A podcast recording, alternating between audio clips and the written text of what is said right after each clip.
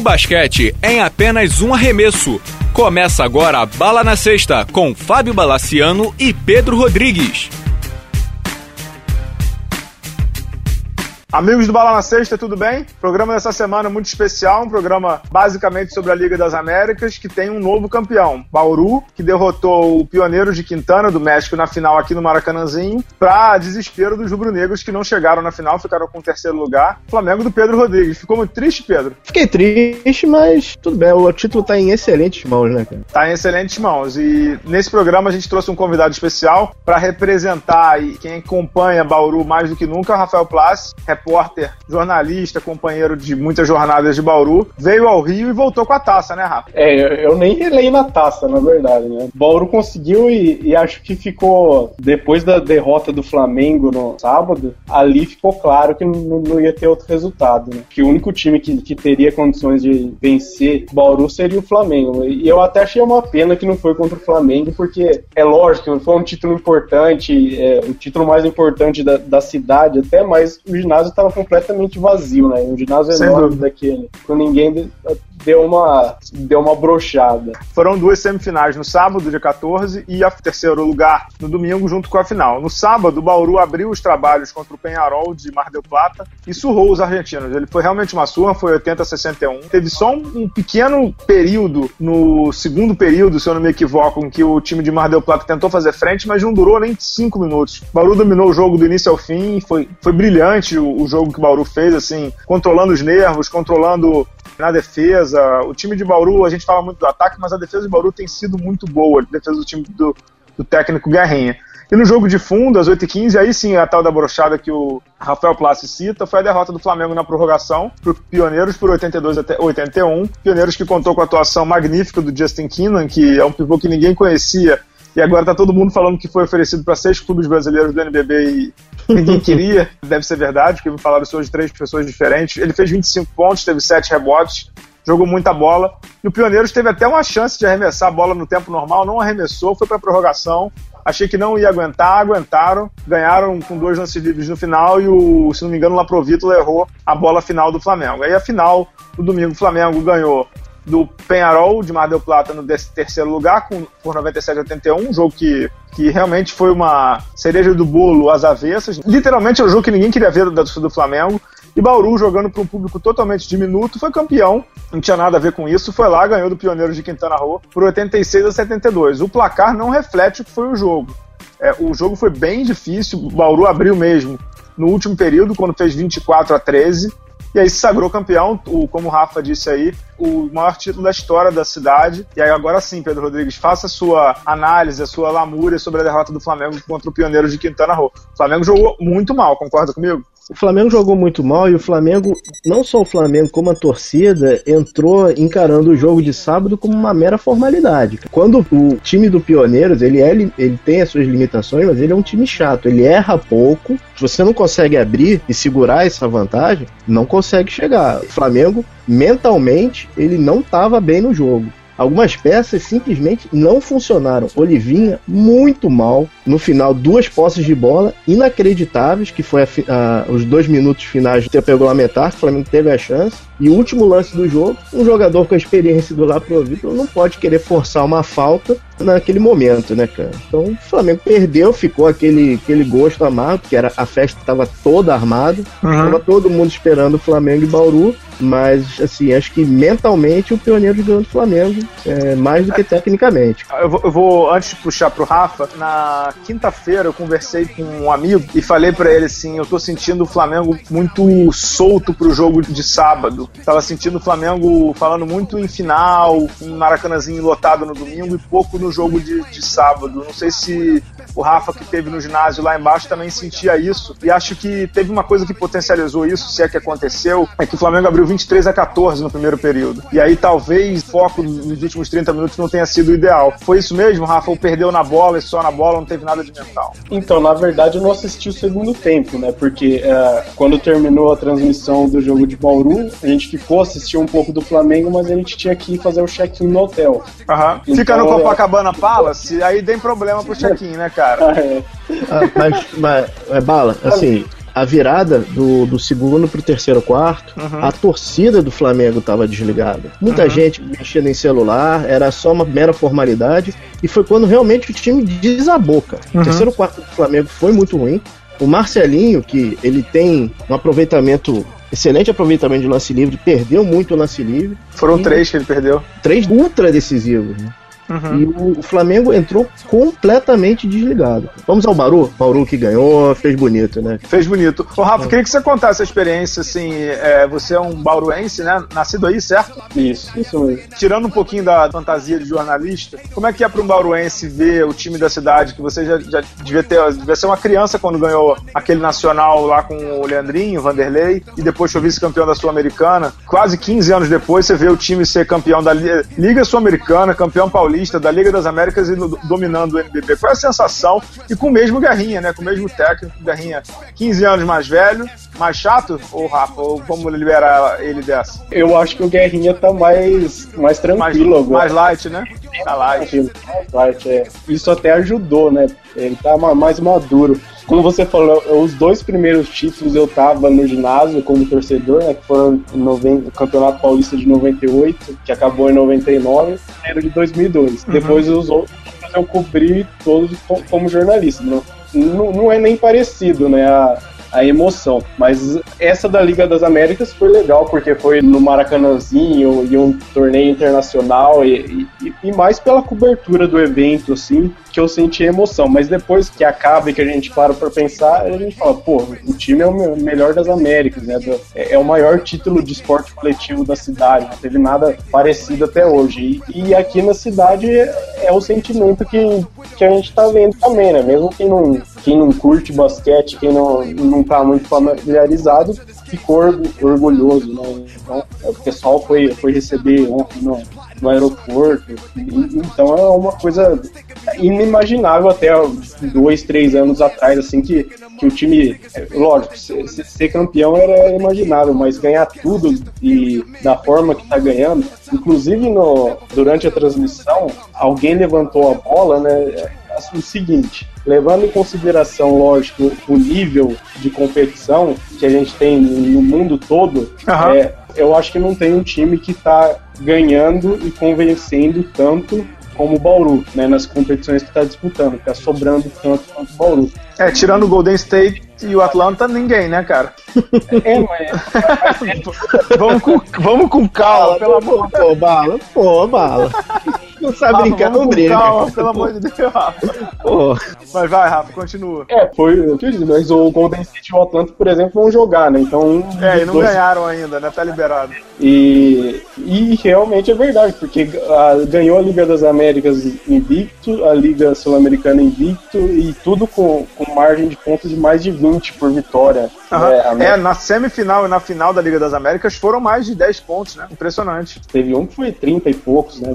É. Da, da Liga Sul-Americana e contra o Mogi também foi, foi assim. Então tá sobrando muito. Uma hora vai perder eu acho que é sexta-feira, viu, Bala? Porque as duas últimas derrotas foram depois de título. Depois do título paulista perdeu pro Brasília, primeira rodada no IBB, e depois da Liga Sul-Americana perdeu pro Limeira, que foi a última derrota do título. Uhum. Ô, Rafa, você falou da sua emoção agora, não da emoção, porque agora você é jornalista, tem que separar um pouquinho, a gente sabe bem. Queria que você falasse um pouco da entrada, do, desde que o grupo Pascoaloto entrou no, no, no Bauru, ano, foi ano passado, né, na temporada passada, o time passou, ano passado ele ainda não era candidato, acho que foi o primeiro ano, né, do Pascoaloto e recebeu, não é, é só...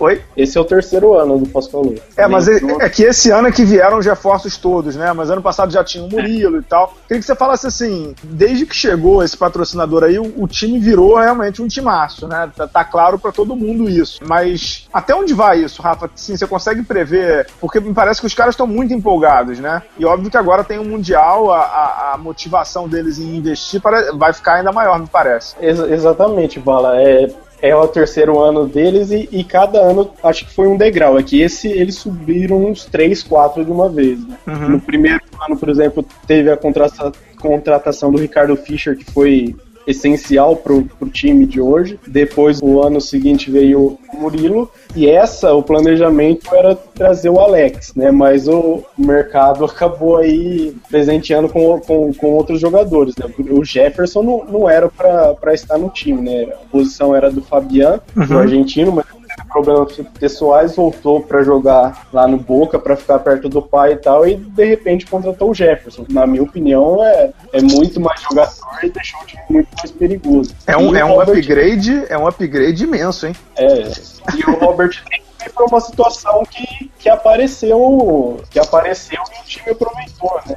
Então, Sem dúvida. O Robert Day, por exemplo, aceitou ganhar menos do que ganharia em, em qualquer outro time e jogar muito menos, né? E, aliás, essa é uma, é, é uma coisa que a gente vê que todos os jogadores chegaram falam sobre isso, né? O Robert Day era jogador que fazia 20, 20 uhum. ou mais no Uberlândia, chutava a maioria das bolas e hoje ele, ele tem jogo que ele não faz 10 e uhum. continuam.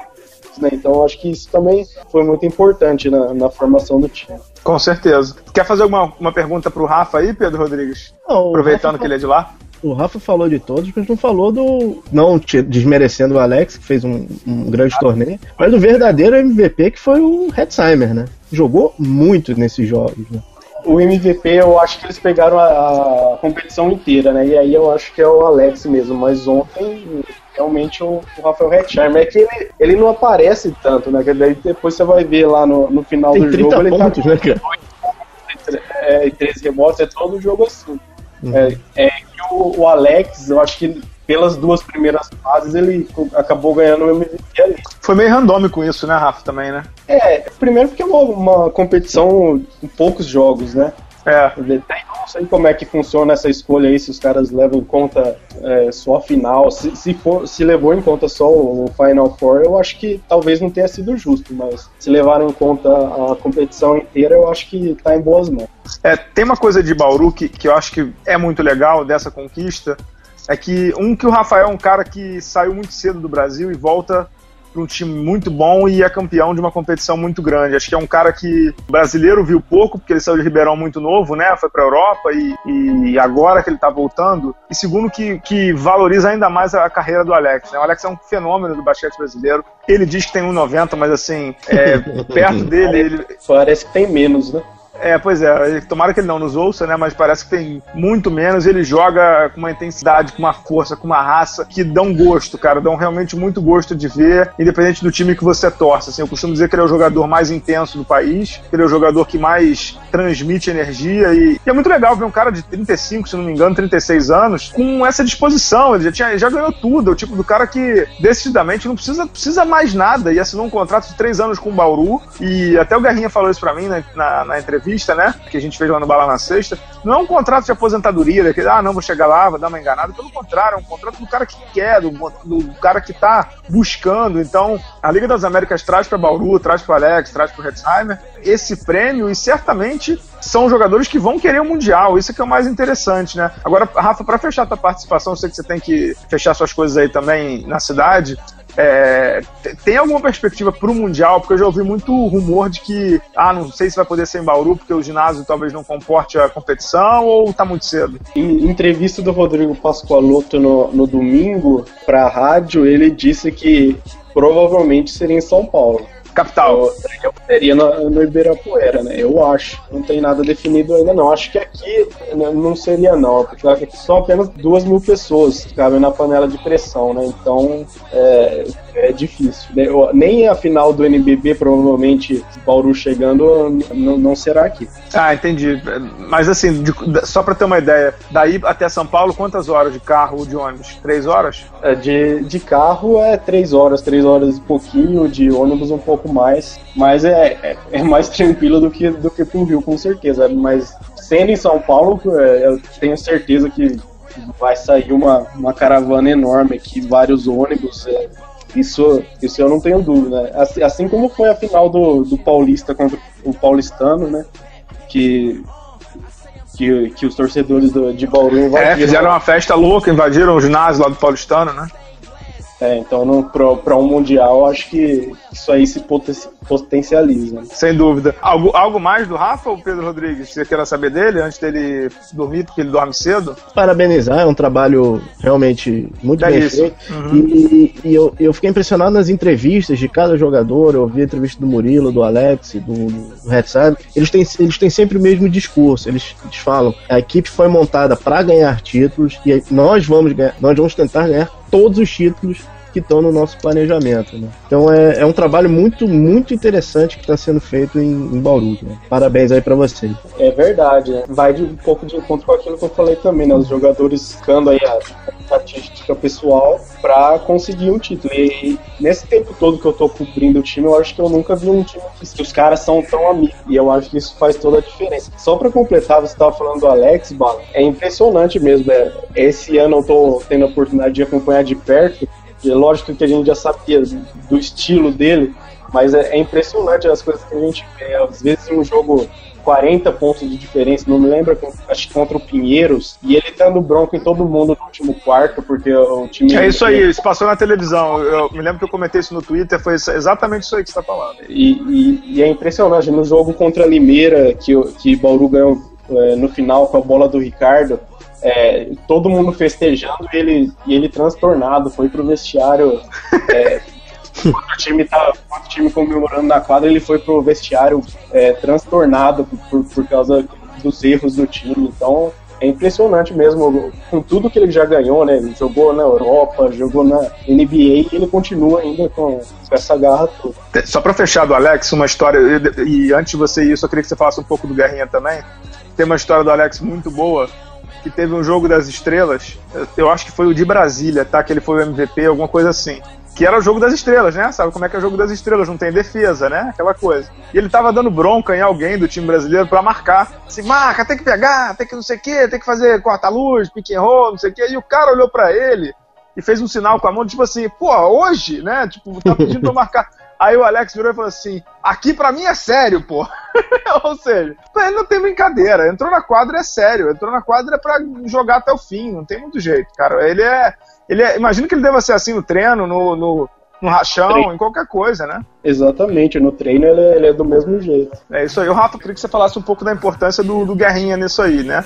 Guerrinha é o técnico que pegou o projeto lá atrás, em 99, 98, quando você falou que foi campeão paulista.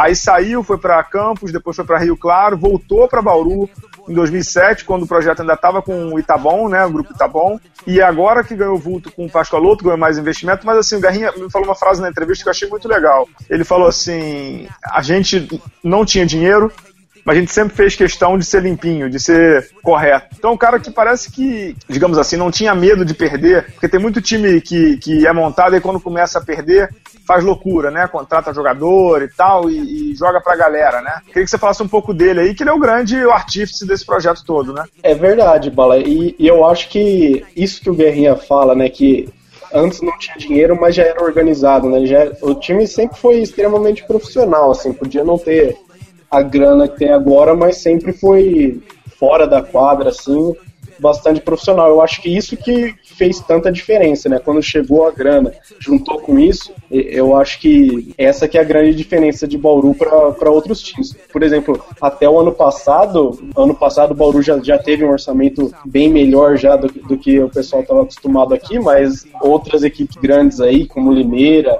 outros times tinham um orçamento igual ou maior e, e, não foram, não conseguiram o título paulista, por exemplo. Uhum. Então, é, é, é uma parte, acho que, fundamental que os outros times aí de, deveriam se espelhar. Né? Até vir aqui em Bauru, ver como tudo, tudo funciona, porque é, é realmente diferenciado o que eles fazem nessa parte. E o Guerrinha, agora ele tá só como técnico, né? Como ele fala no começo, ele era técnico, ele era assessor de imprensa, ele era roupeiro, ele fazia tudo. E agora ele só treina o time, né? Então isso acho que ajudou bastante também o, o Guerrinha, ficou mais maduro.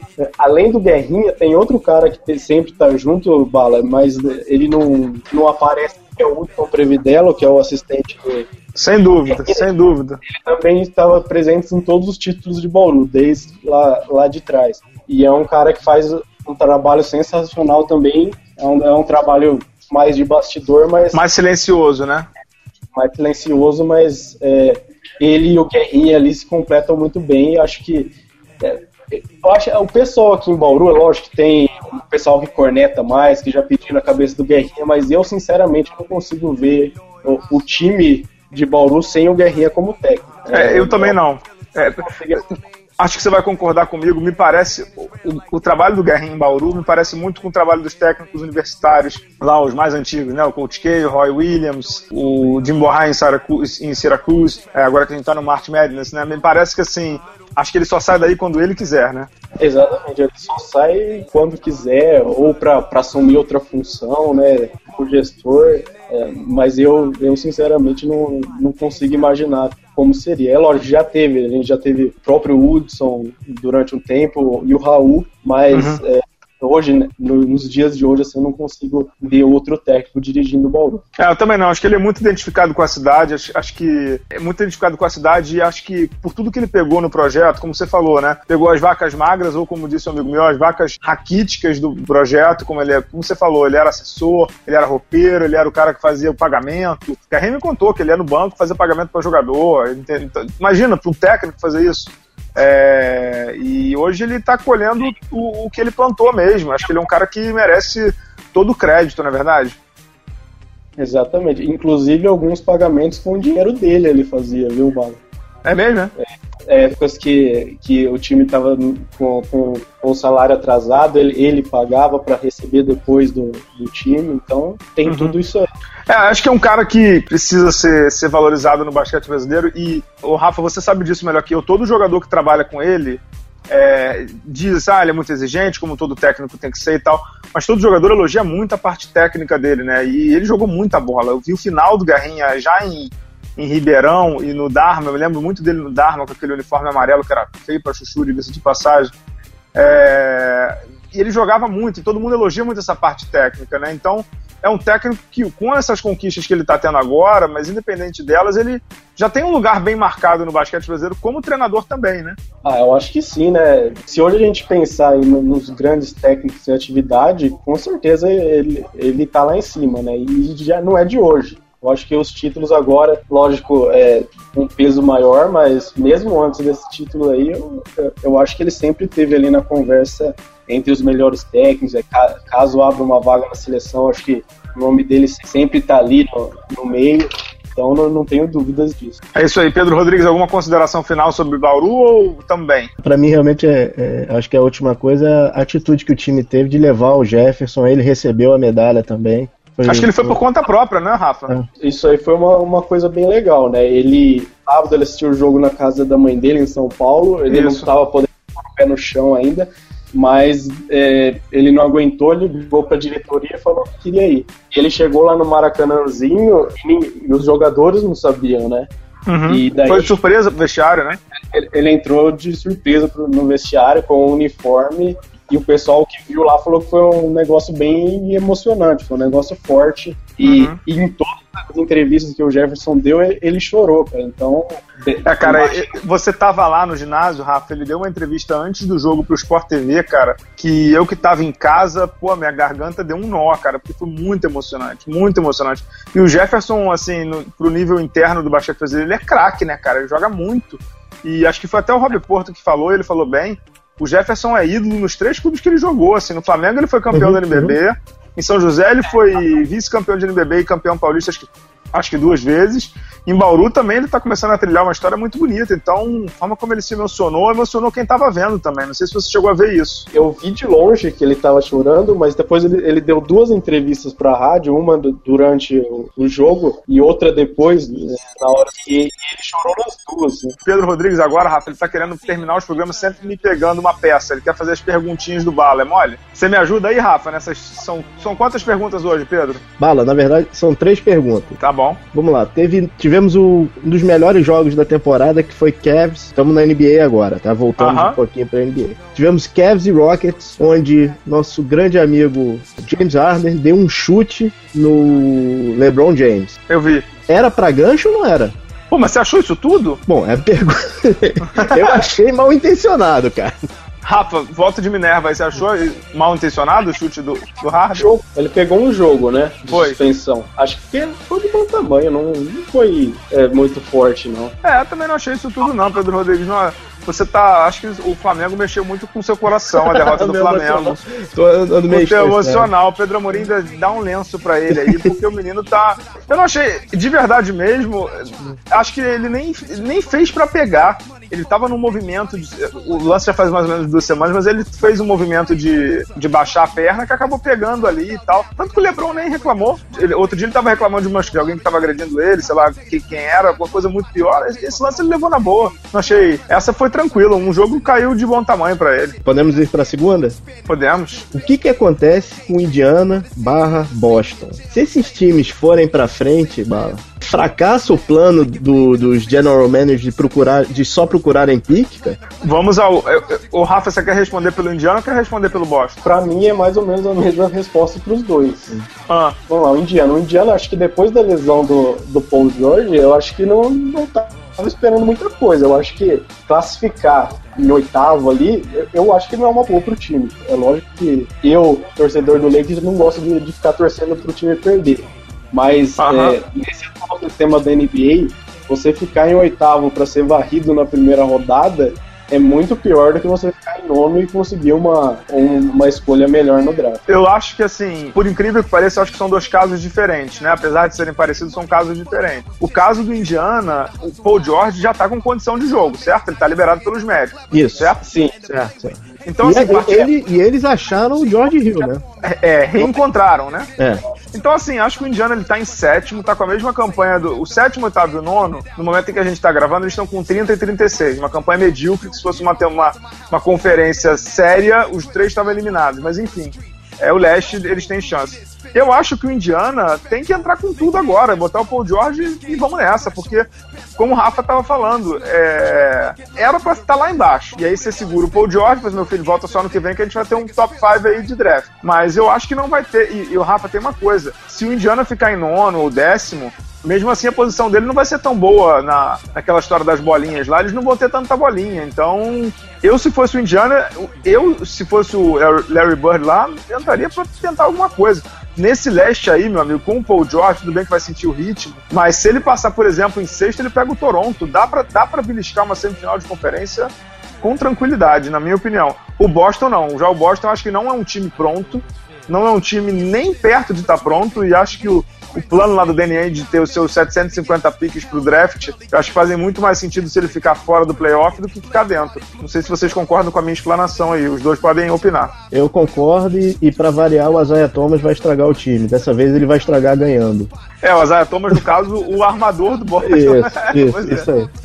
Rafa, entendeu o que eu disse? Não, não concorda? Se discordar, fala, hein? Não, é, eu concordo, mas eu acho que mesmo com o Paul George voltando, eu acho que o, o Indiana não tá pronto para competir no playoff. Eu acho que é, pegando quem for ali, eu acho que não passa da, da primeira rodada, não. E agora, po- posso ir pra última? Pode, só, só uma coisa interessante. Vocês já imaginaram que pode ter um confronto no leste, primeira rodada, entre Toronto e Milwaukee? Uhum. Tá, vamos pra última pergunta. Em uma palavra só. Imagina só que dureza. em uma palavrinha só.